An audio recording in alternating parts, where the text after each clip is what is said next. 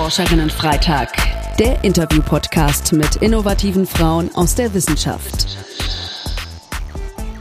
Herzlich willkommen beim Podcast Forscherinnen Freitag. Ich bin Sandra Fleckenstein, eure Gastgeberin, und natürlich habe ich heute eine innovative und engagierte Wissenschaftlerin zu Gast. Sie ist Physikerin und kennt sogar zweimal beide Seiten. Zum einen die der Forschung und der Industrie und zum anderen die deutsche und die amerikanische. Welche Vorteile Seitenwechsel so mit sich bringen und was sie motiviert, sich neben der fachlichen Arbeit auch für andere Frauen einzubringen, das frage ich heute mal für euch nach. Bei Doktorin Ulrike Böhm. Herzlich willkommen. Hallo Ulrike. Hallo Sandra. Hi. Bevor wir gleich in deinen Lebenslauf einsteigen, interessiert mich natürlich erstmal brennend, was ist dein Forschungsgebiet und ähm, was hast du dort Innovatives bisher so entwickelt? Ja, also wie du schon bereits eingangs gesagt hast, ich habe äh, Physik studiert und das aber mit einem, äh, mit einem Schwerpunkt auf äh, Instrumententwicklung. Und, äh, und das nicht nur, ähm, ja, das im Hauptsächlichen eigentlich oder im Wesentlichen auch für die biomedizinische Forschung. Das heißt, ähm, was ich während meiner Masterarbeit über die Doktorarbeit, äh, dann auch über den Postdoc und jetzt eben auch in der Industrieforschung mache, ist es im Prinzip Instrumente zu entwickeln, äh, da wo sie halt gebraucht werden, um äh, Fragestellungen beantworten zu können. Und ähm, genau, das ist äh, ein sehr weites Gebiet, aber das ist halt auch gerade das Spannende. Und das umfasst eben nicht nur die Physik, sondern eben auch die Biologie und die Chemie eben auch. Also es ist auch sehr interdisziplinär. Okay, du hast schon gesagt, eben ähm, es ist ein sehr weites Feld. Kannst du uns mal so ein konkretes Beispiel geben, dass wir, dass wir wissen, was du so zum Beispiel mitentwickelt hast? Da kann ich vielleicht ein bisschen über meine, meine Doktorarbeit reden. Und zwar äh, habe ich, mein, hab ich meine Doktorarbeit äh, in Göttingen am Max-Planck-Institut für biophysikalische Chemie gemacht. Und äh, die Aufgabenstellung war im Prinzip, ein Mikroskop zu entwickeln, äh, das äh, eine sehr gute Auflösung hat. Äh, da gab es im Vorfeld schon einige Technologien, die die Auflösung schon geringer machen konnten, aber das nicht im, das im Wesentlichen im, äh, im 2D-Bereich. Und meine Doktorarbeit, da ging es dann im Prinzip darum, äh, also für die Leute, die sich jetzt mit Optik äh, auskennen, die Zuhörer, eine, äh, eine Isotrope, also eine, eine kugelförmige äh, ähm, brechungsunbegrenzte oder beugungsunbegrenzte ähm, äh, Point-Spread-Function äh, zu kreieren. Also eine Point-Spread-Function ist quasi, man könnte es ein bisschen vergleichen mit, wenn man ein Bild malt und dann aber nur einen Stift zur Verfügung hat, der eine relativ dicke Spitze hat, dann kann man feine Details nicht malen.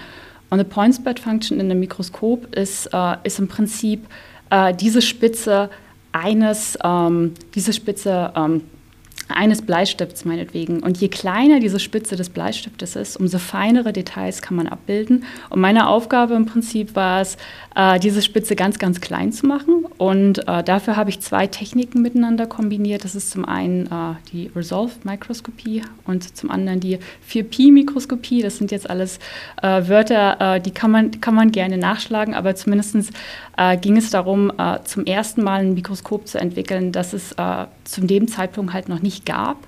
Und das war im Prinzip äh, ziemlich was Bahnbrechendes für mich, dann im Prinzip am Ende eben auch Bilder zu bekommen und Dinge ähm, abbilden zu können, die man äh, in der Art und Weise vorher noch nie hat abbilden können.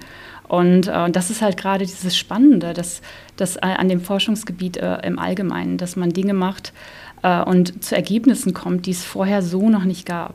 Und da lohnt sich halt der, der Aufwand und die Zeit und äh, der Schweiß und die, und die teilweise auch langen Nächte schon, wenn man nachher irgendwas hat, wo man im Prinzip die einzige Person ist, die, äh, die da Einblick drauf hat, äh, Einblick zu hat. Und ähm, genau, also das war erstmal eine dieser, dieser ähm, Erfindungen bzw.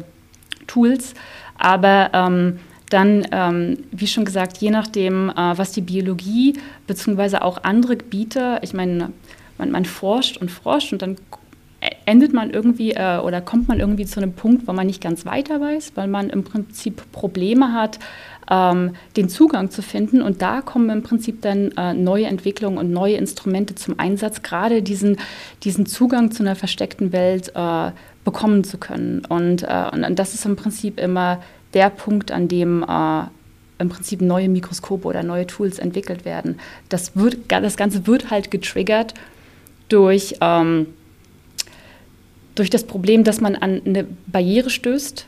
Und um diese Barriere überwinden zu können, muss man sich halt überlegen, okay, ähm, welche Instrumente oder welche Methoden müssen jetzt entwickelt werden, dass man immer, dass, dass man trotzdem noch zum Erkenntnisgewinn kommt. Und äh, das heißt, äh, ich selber in meiner Aufgabenstellung äh, bin halt nicht diejenige, die sich ähm, äh, mit der Biologie beschäftigt, weil, aber es ist quasi so eine Art Unterstützung, ähm, dass im Prinzip äh, die Menschen, die im Life Science-Bereich arbeiten, äh, entsprechend ihre Fragestellungen beantworten können durch Instrumentenentwicklung, durch Toolentwicklung super spannend. Also äh, vielen Dank vor allen Dingen für die äh, anschauliche Erklärung, ne? weil du hast jetzt angefangen mit so ähm, Fachvokabeln, wo wir uns natürlich, im, oder ja, wenn wir nicht vom Fach sind, erstmal nichts drunter vorstellen können. Aber jetzt habe ich auf jeden Fall ähm, ein viel besseres Bild, was du machst, weil ich habe natürlich im Vorfeld so mich, mich, eingelesen und da waren sehr viele Begriffe dabei, wo ich dachte, oh, da, da muss ich die Ulrike mal nachfragen, so was, was bedeutet das alles? Und ich glaube aber, ich habe es jetzt verstanden, ähm, gerade eben durch jetzt auch deinen, deinen letzten Hinweis, dass ihr quasi eine Biologie oder auch eine Chemie unterstützt mit euren Forschungen und Innovationen, dass dann ähm, verschiedene, weiß ich nicht, was weißt du, was da so dann untersucht wird ähm, mit deinen Tools, die du so entwickelst? Ähm, na, beispielsweise, ähm, ich kann vielleicht ganz kurz auch über meine äh, Postdoc-Arbeit in den USA berichten. Also da ging es äh, im Speziellen darum, sich anzuschauen, ähm, wie oder ab zu welchem Zeitpunkt bestimmte Proteine in Zellen äh, hergestellt werden. Das ist ja im Prinzip so, ähm, man könnte sich das so vorstellen, ein Kind wächst ja, also nur als ein Prozess. Und wenn ein, wenn ein Kind wächst, müssen mehr Zellen hergestellt werden, müssen Zellen wachsen und so weiter und so fort. Und die Frage ist, äh, das machen die ja nicht so. Da gibt es ja im Prinzip einen, einen Anlass, der eine Zelle triggert, äh, oder ja, irgendwas Bestimmtes zu machen. Und das Ganze passiert eben im Genom, das heißt im Zellkern, da wo ähm, das der, da wo, also im Zellkern ist ja die DNA gelagert. Bloß die Frage ist, wie schon gesagt, die, die DNA ist relativ groß. Ähm, sie enthält die Informationen, wie, wie bestimmte Proteine hergestellt werden, aber das alleine äh, gibt einem ja keine Information darüber, wann diese Proteine eigentlich in der Zelle existent sein sollen. Das heißt, im Prinzip die DNA ist quasi sowas wie eine Hardware, aber die eigentliche Software, die im Prinzip sagt, wann was aktiv ist, das im Prinzip sind Forscher gerade dabei noch zu verstehen. Und diese Prozesse ähm, kann man im Idealfall auch mit Mikroskopen visualisieren. Das heißt, wenn von außen sowas wie so ein Wachstumshormon auf eine Zelle kommt, das ist dann so eine Art Trigger, okay, Zelle soll jetzt wachsen, dann geht diese, dieser Signalstoff, diese Signalkaskade geht in den Zellkern und dann kommt es zu einer Umformung der DNA und wenn man gezielt bestimmte Komponenten der DNA mit kleinen Markern ähm, markiert, dann kann man das mit einem äh, Mikroskop, kann man das visualisieren, welche Bestandteile wo in der DNA sich zueinander arrangieren müssen, damit es letztlich zum Ablesen der DNA kommt und dadurch zu, zum, ähm, zum, zur Bildung eines Proteins, was dann im Prinzip eine bestimmte Funktion in der Zelle äh, durchführt. Und, und, gerade zu verstehen, beispielsweise auch bei genetischen Krankheiten oder äh, allgemein bei Störungen, auch bei äh, Krebs beispielsweise, ist es essentiell zu wissen, äh, wie die eigentlichen ja, wie die eigentlichen Verfahren in der Zelle vonstatten gehen. Und, äh, und das eben äh, nicht nur makroskopisch, das heißt, ähm, dass, man, dass man jemanden ansieht, okay, ich gebe ihm jetzt das Medikament, fühlt er sich gut oder nicht. Das ist ja quasi so, wie soll ich sagen, eine makroskopische Beobachtung. Man, man sieht den Effekt auf die Person, aber auch eben mikroskopisch zu sehen, was eigentlich äh, elementar im, in der Zelle passiert, was gerade zu dem Defekt oder zum Funktionieren einer Zelle ähm, beiträgt, finde ich unglaublich spannend, weil es im Prinzip ja einfach die, die ähm, wirklich fundamentellen Prozesse sind, die man sich ansehen kann. Und das ist halt das unglaublich Spannende. Und gerade quasi mit Mikroskopen, Biologie, Chemie, da spielt alles, äh, alles mit rein. Und das ist einfach äh, faszinierend, wenn alle Naturwissenschaften zusammenkommen. jetzt, wenn du das so erzählst, finde ich das auch total faszinierend. Und einfach auch, ich habe zum ersten Mal den Gedanken, dass du quasi mit deiner Forschung und mit deinen innovativen Ideen, die du da einbringst, für andere Forschung total wichtig bist ne? und für wirklich ganz wichtige Felder in der Medizin. Du hast Krebsforschung jetzt angesprochen. Ne? Ähm, und diesen, diesen Zusammenhang mal auch mitzudenken, ne? dass bestimmte Forschungsfelder brauchen andere Forschungsfelder damit sie forschen können.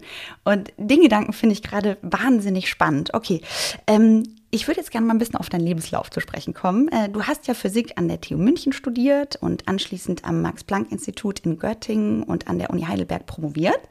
Und bis dann, du hast es auch schon angesprochen, nach Amerika. Und wenn ich richtig informiert bin, auch noch gar nicht so lange wieder back in Germany. Äh, mittlerweile arbeitest du auf der Industrieseite bei Zeiss.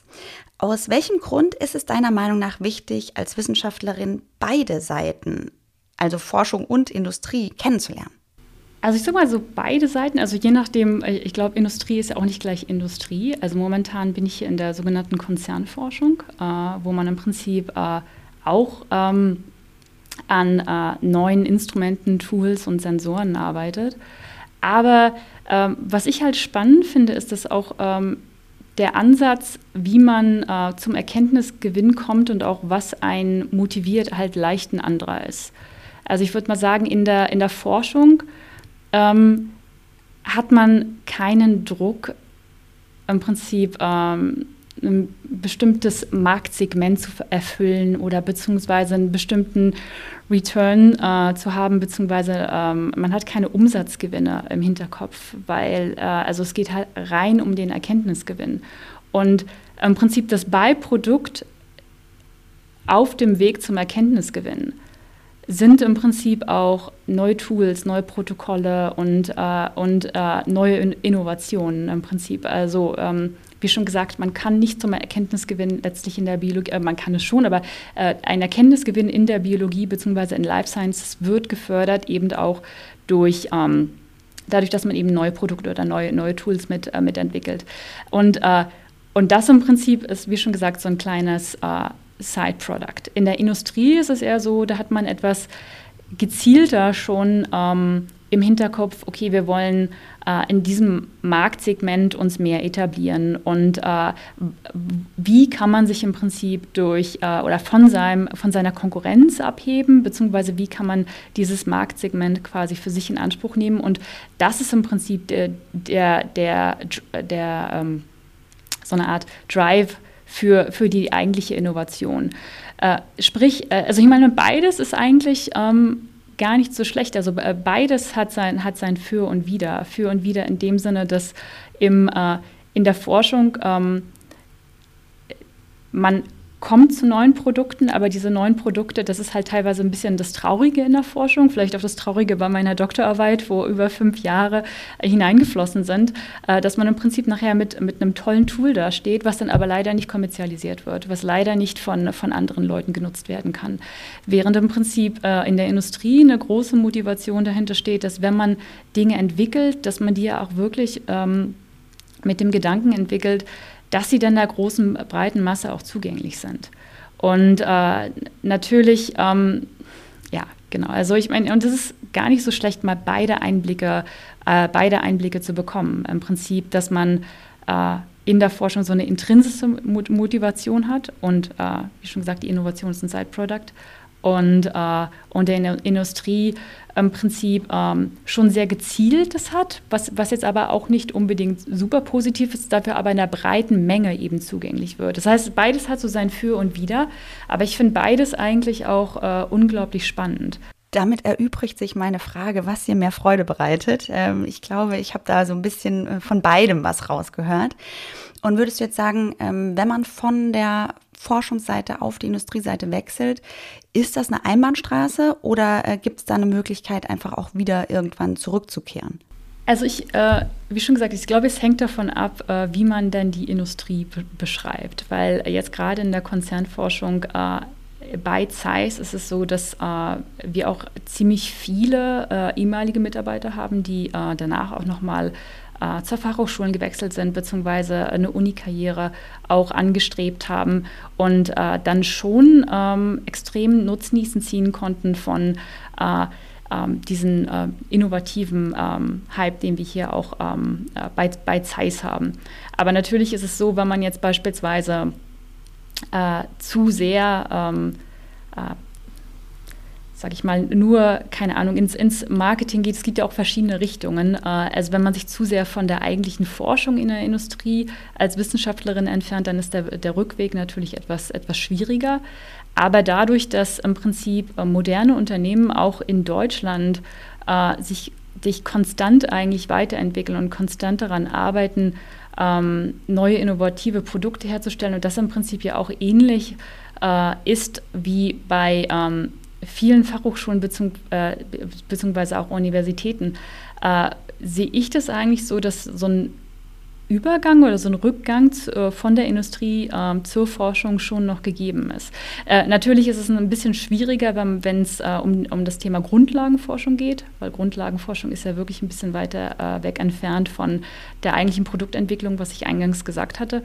Aber, aber gerade so äh, die angewandte Forschung, äh, und da sind ja auch sehr viele äh, Unis tätig, ähm, äh, da sollte ein Rückgang eigentlich äh, schon noch möglich sein. Und das ist halt gerade auch noch, wie soll ich sagen, was sehr Attraktives momentan bei meiner momentanen Stelle, dass ähm, man, ähm, ja, man eigentlich noch äh, relativ viele Karrierewege vor sich hat, sei es im Unternehmen oder ähm, später nochmal in der Forschung ja, in, in der Forschung an, an der Uni. Und ähm, genau, das, genau, man hat also noch Optionen offen.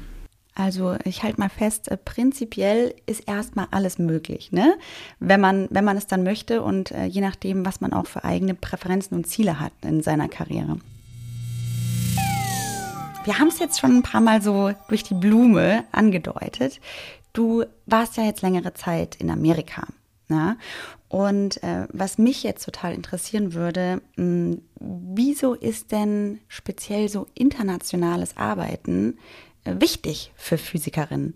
Ich glaube, im Forschungsbereich ist das, glaube ich, generell eigentlich schon äh, sehr wichtig. Äh, zum einen, weil also im Vergleich zur Forschung vor, vor 100, 150 Jahren, man kann nicht mehr so seine Forschung im stillen Kämmerlein machen, sondern Forschung ist im Allgemeinen sehr international aus dem ganz einfachen Grund, weil ähm, es sehr viele ähm, verschiedene Netzwerke und Kollaborationen gibt, die über äh, verschiedene Länder hinausgehen.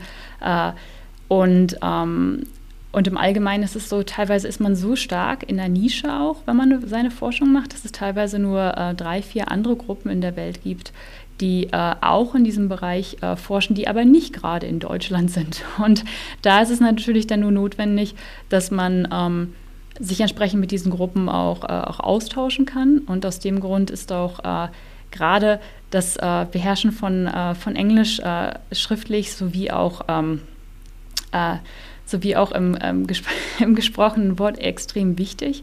Und deswegen würde ich auch äh, jeder ähm, angehenden Naturwissenschaftlerin bzw. auch Physikerin anraten, mal eine Zeit lang, sei es während dem Studium oder später nachher zur Doktorarbeit oder zum Postdoc auch mal ins Ausland zu gehen, um einfach auch äh, äh, sicherer, selbstsicherer äh, im Umgang äh, mit äh, anderen Kulturen, aber auch im Umgang mit der Sprache zu sein. Dass man, genau, dass man so im Prinzip auch später in diesem sehr internationalen wissenschaftlichen Umfeld äh, sich äh, leichter zurechtfindet.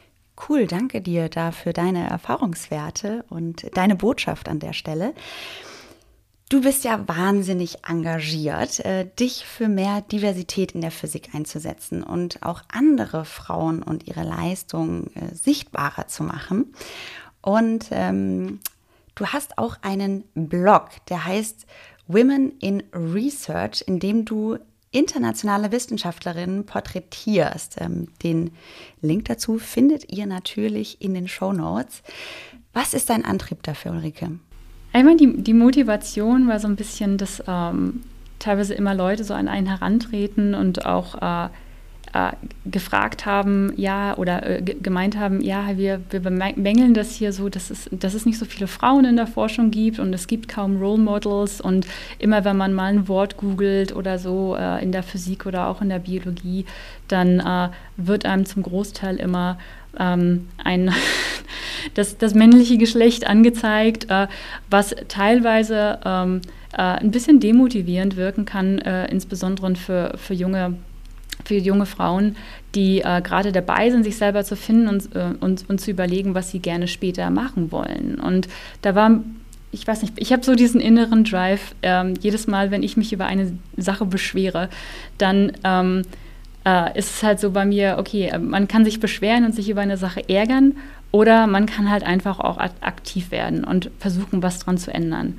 Und, ähm, und mit dem Projekt war es halt ähm, ähnlich. Das heißt, ähm, das Problem wurde an mich herangetragen. Ich äh, habe gesehen, dass es da jetzt nicht unbedingt äh, ähm, sichtbare Plattformen gibt. Das heißt, ich habe einfach ähm, selber ähm, diesen, diesen Blog mit erstellt und zum Glück das Ganze auch ganz gut in Kollaboration mit den äh, sogenannten äh, Linda Nobel, Nobel Laureate Meetings äh, funktioniert. Das ist, äh, das ist ein Treffen, das einmal im Jahr stattfindet äh, in Lindau am Bodensee und äh, zu diesem Treffen kommen halt um die 400 bis 600 junge Wissenschaftlerinnen von der ganzen Welt, auch aus unterschied mit unterschiedlichem wissenschaftlichen Hintergrund und die treffen sich dann dort mit, äh, ich glaube, 40 bis äh, 60 auch äh, Nobelpreisträgern.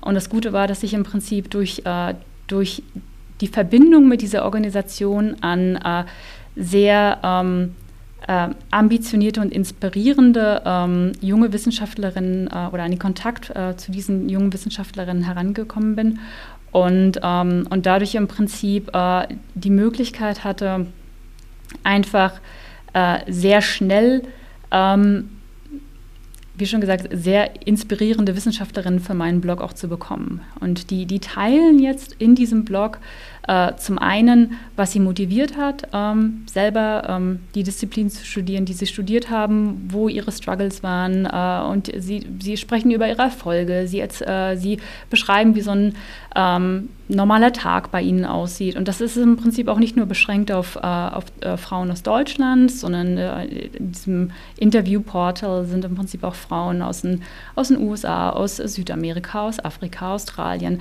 Also die, die ganze Bandbreite. Und das habe ich jetzt über die Jahre, jetzt über schon, äh, schon über fünf Jahre so vorangetrieben, sodass ich da über, über 100 Interviews angesammelt habe.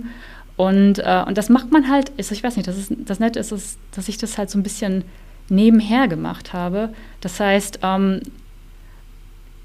ja, die, die Motivation zur Frage zurückkommt, ist halt äh, aktiv zu werden, wenn einem was nicht passt, aber das eben äh, auch konstant über eine längere Zeit. Und ich glaube, das kann halt auch einen Impact haben. Man muss sich jetzt nicht äh, ähm, auf die Stirn schreiben, dass man die Welt von heute auf morgen verändern möchte, sondern ich glaube, das Wichtige ist halt einfach, äh, kleine Beiträge über einen langen Zeitraum werden irgendwann auch wahrgenommen und, äh, und entwickeln irgendwann auch so ein starkes Momentum, ähm, dass sie einen sehr, ja, dass sie einen recht großen Impact haben können. Wow, also ich bin total sprachlos. Ähm, und liebe ZuhörerInnen, an der Stelle, ich glaube, es lohnt sich mal auf diesem Blog vorbeizuschauen, weil äh, Ulrike, du auf dem Blog natürlich mit einem anderen Medium da quasi was sehr, sehr ähnliches machst äh, oder vorhast, wie wir hier mit diesem Podcast. Und vielen Dank auch an der Stelle nochmal für deinen Veranstaltungshinweis ähm, mit diesem Treffen äh, in Lindau, was ja auch äh, für gerade für Frauen ne, äh, oder an, was sich an Frauen richtet und äh, sich da international zu vernetzen, auszutauschen, sich inspirieren zu lassen. Das sind natürlich immer wahnsinnig wertvolle Hinweise. Äh, vielen Dank. Ulrike, wir kommen jetzt zur allerletzten Frage. Und ähm, da habe ich erst einmal so eine kleine Vorfrage. Hm, was ist denn dein Lieblingsgetränk? Ich glaube einfach nur ein richtig äh, guter, guter Kaffee. Ein guter Kaffee. Ich, glaub, okay. ich, glaube, da kommt man nicht so drum herum, äh, als, als Wissenschaftlerin, wenn man Tag und Nacht auch im Einsatz ist, dass man das zu schätzen lernt. Okay, sehr gut. Äh, das, das passt sehr gut in mein Bild, was ich jetzt mit dir kreieren möchte. Stell dir mal vor, du sitzt in deinem Lieblingscafé, wo du weißt, da gibt es den besten Kaffee auf der ganzen Welt. Egal, ist das jetzt in Deutschland oder in Amerika, das ist total egal. Stell dir das gerne mal vor. Und ähm, die Kellnerin bringt dir jetzt dein, dein Lieblingskaffee und dir gegenüber sitzt dein jüngeres Ich. Was möchtest du deinem jüngeren Ich mit auf den Weg geben? Am Ball zu bleiben. Ich glaube, ähm, äh, ich glaube, während der ganzen Phase, eben auch von, äh, vom Abitur bis zur, bis zur äh, Masterarbeit, Doktorarbeit und so weiter und so fort, auf dem Weg kommen ziemlich viele Hürden daher.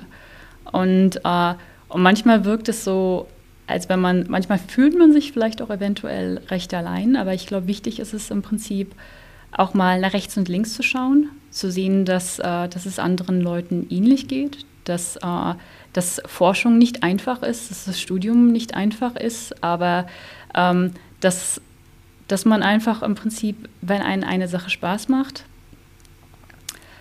einfach nur konsistent weiterarbeiten sollte und, äh, und sich die Erfolge, Erfolge schon so einstellen, weil äh, genau, also am Ball bleiben, das ist eine Sache, aber ich meine, was auch wichtig ist, ist vielleicht eine, auch ein, ein zweiter Hinweis, dass man ähm, sich selbst nicht vergessen sollte in, der, in dieser ganzen sehr herausforderungsvollen, äh, herausforderungsvollen Reise, dass man im Prinzip auch daran denken muss, dass äh, ähm, das Ganze ähm, ist es gibt ganz, es gibt recht viel Druck im Forschungsbereich auch.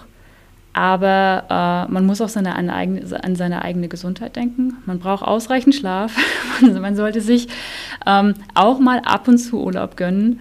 Ähm, das ist ähm, keine Straftat, auch wenn das teilweise vielleicht im Forschungsumfeld so, äh, so dargestellt wird. Und ähm, genau, aber ähm, dann halt am Ball bleiben, einfach weitermachen, sich nicht beirren lassen und ähm, am Ball bleiben, ausreichend schlafen, sich gut ernähren und zwischendurch in Urlaub fahren. Das ist doch eine super Message. Äh, Ulrike, wir sind am Ende leider schon angekommen. Äh, die Zeit ist wieder verflogen. Äh, ein großes Dankeschön an der Stelle an Ulrike Böhm für dieses Interview, äh, aber vor allen Dingen auch für dein großartiges Engagement, viele Frauen aus der Wissenschaft sichtbarer zu machen. Zufälligerweise ist das ja auch genau unsere Mission. Also, let's get visible. Wir hoffen, dass euch die Folge gefallen hat. Auf unserer Plattform innovative-frauen.de findet ihr weitere spannende Inhalte. Schaut doch gerne mal vorbei. Habt ihr Fragen oder Wünsche? Dann schreibt uns an podcast.innovative-frauen.de. Ihr findet uns auch bei Instagram, Twitter, YouTube und LinkedIn. Und eine Info zum Schluss für die Transparenz.